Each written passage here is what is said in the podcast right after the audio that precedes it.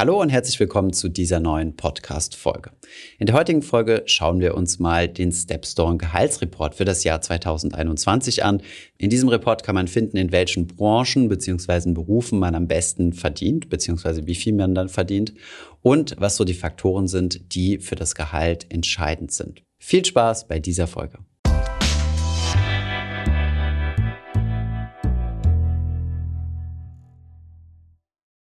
Bevor es weitergeht, ein kurzer Hinweis in eigener Sache. Kennst du bereits unser Finanzfluss Memo? Jeden Freitag liefern wir dir mit unserem Newsletter die wichtigsten Updates und neuesten Finanznews direkt in dein E-Mail-Postfach. In den letzten Ausgaben konnten unsere Leserinnen und Leser unter anderem lernen, was es mit sogenannten LTIFs auf sich hat, warum es so schwierig ist, richtige Zinsprognosen zu treffen oder ob ein Schulfach Finanzen eine gute Idee wäre. Also, wenn ihr eure Finanzen auf das nächste Level bringen wollt, meldet euch jetzt für den Finanzfluss Newsletter an. Gebt dafür einfach bei Google Finanzfluss Memo ein. Den Link dazu findet ihr aber auch in unseren Show Notes. PS, der Newsletter ist natürlich vollkommen kostenlos und eine Abmeldung jederzeit möglich. Und jetzt weiter mit der Folge. Im heutigen Video beschäftigen wir uns mal mit Gehältern bzw. Durchschnittsgehältern. Das ist ja eher ein Tabuthema in Deutschland und deswegen finde ich, dass es Sinn macht, sich darüber zu unterhalten und auch mal in einige Studien reinzuschauen, um mal herauszufinden, was denn so die Faktoren sind, die einen Einfluss auf das Gehalt haben können bzw. haben. Diese Zahlen basieren auf dem Gehaltsreport von Stepstone, den findet ihr auch unten in der Beschreibung verlinkt. Im Zeitraum vom Januar 2019 bis zum September 2020 wurden über 250.000 Gehaltsdaten von der Plattform analysiert. Die hier genannten Gehälter sind Bruttogehälter, also Vorsteuern und inklusive aller Boni und Sonderleistungen. Aus Vergleichbarkeitsgründen werden nur Vollzeitgehälter herangezogen. An dieser Stelle auch noch ein wichtiger kritischer Hinweis zu dieser Studie. Diese Studie hat natürlich einen starken Bias, dahingehend, dass hier nämlich überwiegend gut verdienende Berufe aufgelistet werden aus dem Dienstleistungssektor. Sie bilden meiner Meinung nach, und das werden wir gleich auch am Durchschnittsgehalt sehen, nicht den genauen Durchschnitt der Gesamtbevölkerung ab, sondern eher besser verdienende Jobs. Auf der anderen Seite vermute ich auch stark, dass hier Top-Positionen wie zum Beispiel Vorstandsvorsitzendenpositionen nicht mit drin sind, denn diese werden vermutlich nicht über solche Jobausschreibungen auf Stepstone, sondern eher über Headhunter besetzt. Von daher gilt an dieser Stelle, wie auch immer, hinterfragt die Zahlen und Informationen, die ihr bekommt, kritisch. Wie gesagt, das hier ist höchstwahrscheinlich kein Durchschnitt über die Gesamtbevölkerung, sondern hat eher einen Bias Richtung sehr gut verdienende Berufe. Nichtsdestotrotz bleibt die Studie mit rund einer Viertelmillion Datenpunkte sehr interessant. Bevor wir loslegen, wollte ich euch noch schnell die Möglichkeit geben, noch unseren Kanal zu abonnieren, wenn ihr das noch nicht gemacht habt. Wir laden zweimal pro Woche hochwertige Inhalte auf diesen Kanal hoch. Es wäre schade, wenn ihr die verpassen würdet. Von daher abonniert doch gerne, ist kostenlos. Legen wir zunächst einmal los mit dem Durchschnittsgehalt aus dieser Studie, also über alle Berufsgruppen und Berufe hinweg. Hier gibt es noch eine kleine statistische Besonderheit zu betrachten, denn ein Durchschnitt kann stark verzerrt werden durch Extremwerte. Stellen wir uns einmal vor, Jeff Bezos oder Elon Musk würden sich in diese Stichprobe reinschmuggeln, dann würde sich das Durchschnittsgehalt extrem erhöhen. Denn eine einzige Person mit hunderten Millionen Jahreseinkommen würde den Durchschnitt nach oben ziehen. Deswegen ist es wichtig, dass man sich das statistische Mittel des Medians anschaut. Der Median ist der Mittelwert, also er steht genau in der Mitte. Auf der rechten Seite vom Median gibt es genauso viele Gehälter bzw. Personen wie auf der linken Seite. Wenn man sich das Mediangehalt anschaut, kann dieses also nicht durch einzelne sehr, sehr hohe oder sehr, sehr niedrige Werte verzerrt werden. Das sieht man auch daran, wenn man sich das Durchschnittsgehalt aus der Studie anschaut. Das ist nämlich brutto, wie gesagt, rund 57.000 Euro im Jahr und das Mediangehalt liegt bei 50.000 Euro brutto pro Jahr. Und hier sehen wir auch schon einen Hinweis darauf, dass wir hier vermutlich eher besser bezahlte Jobs sehen. Denn wenn wir uns auf Statista das Brutto-Durchschnittsgehalt in Deutschland anschauen, kommen wir auf rund 4.000 Euro beziehungsweise aufs Jahr hochgerechnet 47.700 Euro. Wo bemerkt, auch hier handelt es sich um ein Durchschnittsgehalt, einen Medianwert konnte ich leider nicht finden. Kommen wir jetzt mal zu den bestbezahlten Berufsgruppen. Anders als in vorherigen Studien werden hier jetzt Berufsgruppen zusammengefasst und nicht mehr einzelne Berufe aufgezählt, da hier die Abtrennung zu kompliziert ist und zu fehleranfällig ist. Auf Platz Nummer eins steht die Berufsgruppe der Ärzte mit rund 90.000 Euro Durchschnittsgehalt. Diejenigen, die eine Führungsverantwortung haben, können mit 14 Prozent mehr Gehalt rechnen. Auf Platz Nummer zwei befinden sich Berufe im Bereich Finanzen mit rund 74.000 Euro Jahresgehalt. Menschen mit Führungsverantwortung werden hier 19 Prozent besser bezahlt. Auf Platz Nummer drei befindet sich die Berufsgruppe,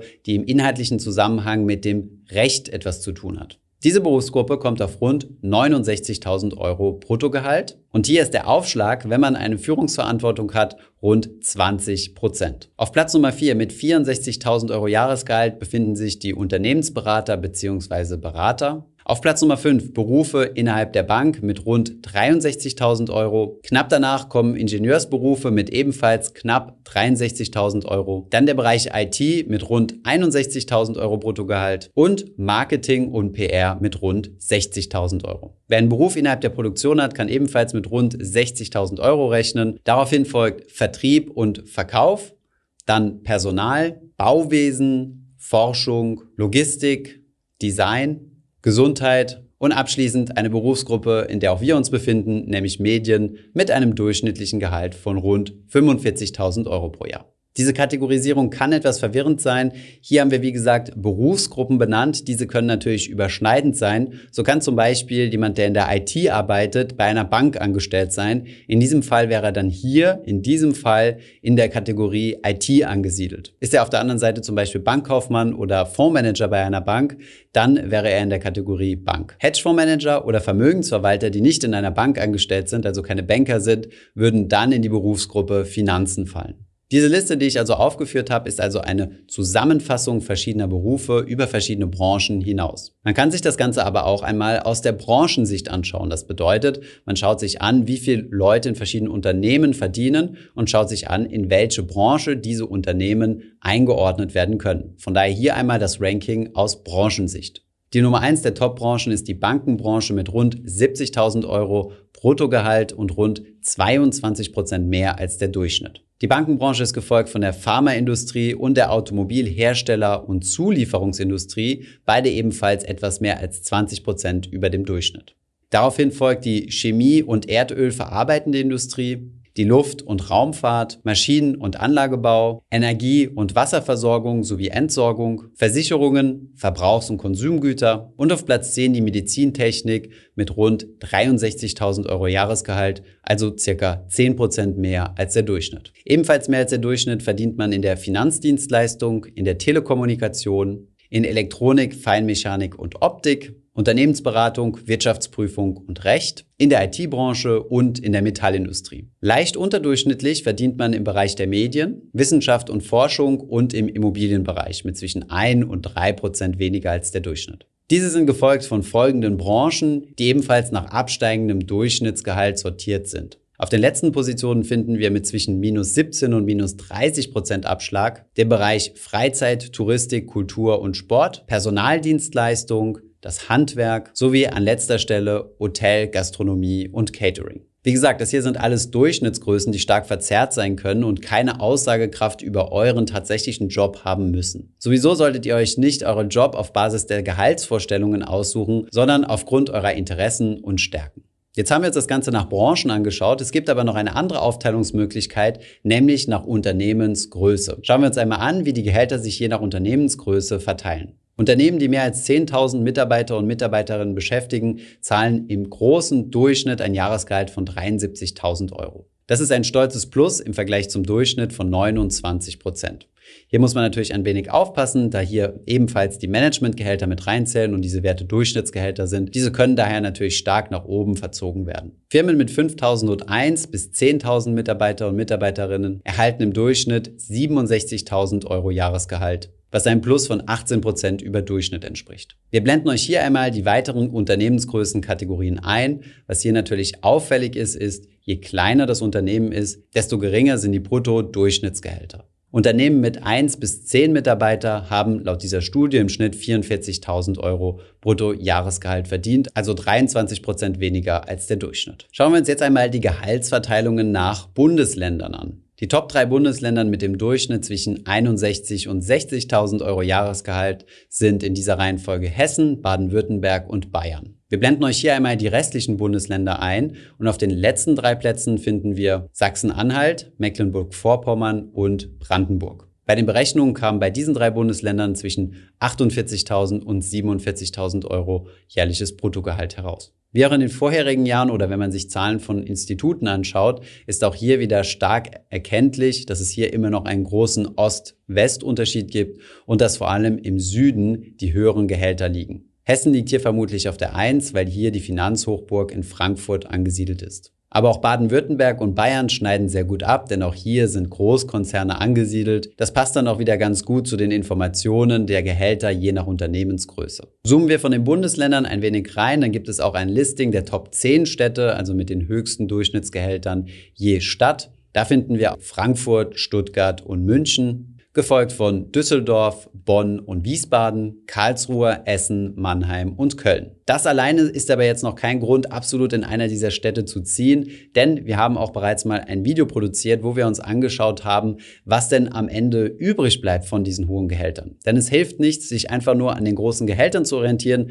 sondern von diesen Gehältern muss man ja auch noch die Lebenshaltungskosten der entsprechenden Städte abziehen und die können gerade in solchen großen Metropolen deutlich teurer sein als anderswo. Aus diesem Grund berechnet man das sogenannte Resteinkommen. Das haben wir in einem anderen Video gemacht, das findest du in der Beschreibung verlinkt. Schauen wir uns einmal die Gehaltsverteilungen nach Bildungsstand an. Wer eine abgeschlossene Lehre hat, kann mit rund 43.000 Euro Jahresgehalt rechnen. Wer zusätzlich einen Meister- oder Fachwirt gemacht hat, laut den Zahlen hier 55.000. Auch im akademischen Bereich lässt sich feststellen, je höher der akademische Abschluss ist, desto höher auch das Gehalt. Bachelor-Absolventen können mit 54.000 Euro Jahresgehalt rechnen, Master mit rund 62 und Promovierte mit rund 84.000 Euro. Mit einem Diplom an der Universität würdet ihr mit rund 79.000 Euro ein wenig mehr verdienen als mit einem Diplom an einer Fachhochschule, wo es gerundet nur 78.000 Euro sind. Die Unterschiede würde ich aber hier mal als vernachlässigbar ansehen. Anders sieht es beim Unterschied aus zwischen Magister- und Staatsexamen. Hier steigt ihr von 62.000 Euro im Schnitt auf 82.000 Euro. Ihr seht also, es ist nicht nur ein platter Spruch, dass die beste Rendite eine Investition in euch selbst sind. Das lässt sich auch als solchen Studien ganz gut herauslesen. Kommen wir nun einmal zu einer Statistik, die sehr wichtig ist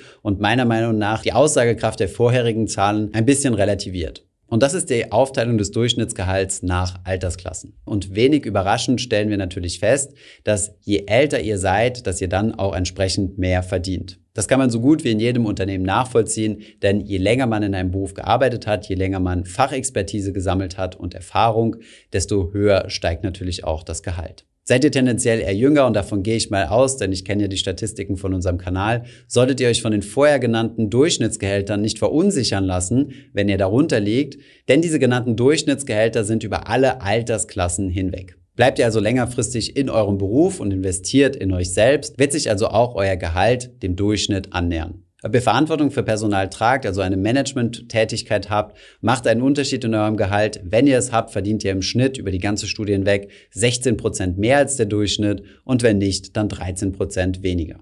Das sind, wenn wir hier die gesamten Durchschnittswerte heranziehen, stolze 16.500 Euro im Jahr. Auch bei den Geschlechtern gibt es einen Unterschied. Männer verdienen mit rund 61.000 Euro Jahresgehalt etwa 6% mehr als der Durchschnitt. Frauen mit rund 49.000 Euro Jahresgehalt 14% weniger. Kommen wir jetzt zur letzten Statistik und man sagt ja immer, es soll nicht immer nur ums Geld gehen. Deswegen gibt es hier auch eine Befragung zur Zufriedenheit mit dem entsprechenden Einkommen. Und was man hier als Trend feststellen kann, ist, dass je höher die Gehälter sind, desto höher ist auch die Zufriedenheit mit dem entsprechenden Gehalt, was ich wenig überraschend finde. Zehn Prozent der Befragten mit rund 41.000 Euro Jahresgehalt sind gar nicht zufrieden mit ihrem Gehalt. Die sechs Prozent der Befragten, die sehr zufrieden mit ihrem Gehalt sind, haben ein Durchschnittsgehalt von rund 82.000 Euro. Was können wir aus dieser Studie also ableiten? Ich habe ja eingangs gesagt, solche Zahlen sind immer mit großer Vorsicht zu genießen. Man muss sie sich in der Regel deutlich detaillierter anschauen. Beispielsweise sollte man sich diese Bezahlungen auch nach Alter bzw. nach Seniorität anschauen, also wie viel Jahre Berufserfahrung hat man bereits. Denn es ist auch klar, wenn ich einen Durchschnitt bilde aus Menschen, die gerade in den Beruf eingestiegen sind mit null Jahren Berufserfahrung und Leute, die schon 20 Jahre in diesem Bereich arbeiten, dass es sich hier um einen starken Mischwert handelt. Nichtsdestotrotz könnt ihr für euch hilfreiche Informationen ableiten, hoffe ich zumindest, nämlich beispielsweise was das Thema Größe des Unternehmens angeht, attraktive Branchen und auch geografische Lokalisation in Deutschland. Außerdem haben wir gelernt, dass eine eigene Investition in das Humankapital sinnvoll ist und ihr tatsächlich mit höherem akademischen und auch nicht akademischen Graden mehr verdient. Ich hoffe, diese Podcast-Folge hat dir gefallen. Wenn ja, dann zöger doch nicht in deinem Umfeld über diesen Podcast zu sprechen, bei Freunden und Bekannten. Ich denke, es gibt auch in deinem Umfeld viele Menschen, die sich für das Thema finanzielle Bildung interessieren oder interessieren sollten. Wenn du auf iTunes bist, würden wir uns auch freuen, wenn du uns eine positive Bewertung dalässt. Das hilft uns, den Podcast noch einfacher auffindbar zu machen. Alle wichtigen Links und Verweise findest du wie immer in den Show Notes zu diesem Podcast. Vielen Dank fürs Zuhören und bis zum nächsten Mal.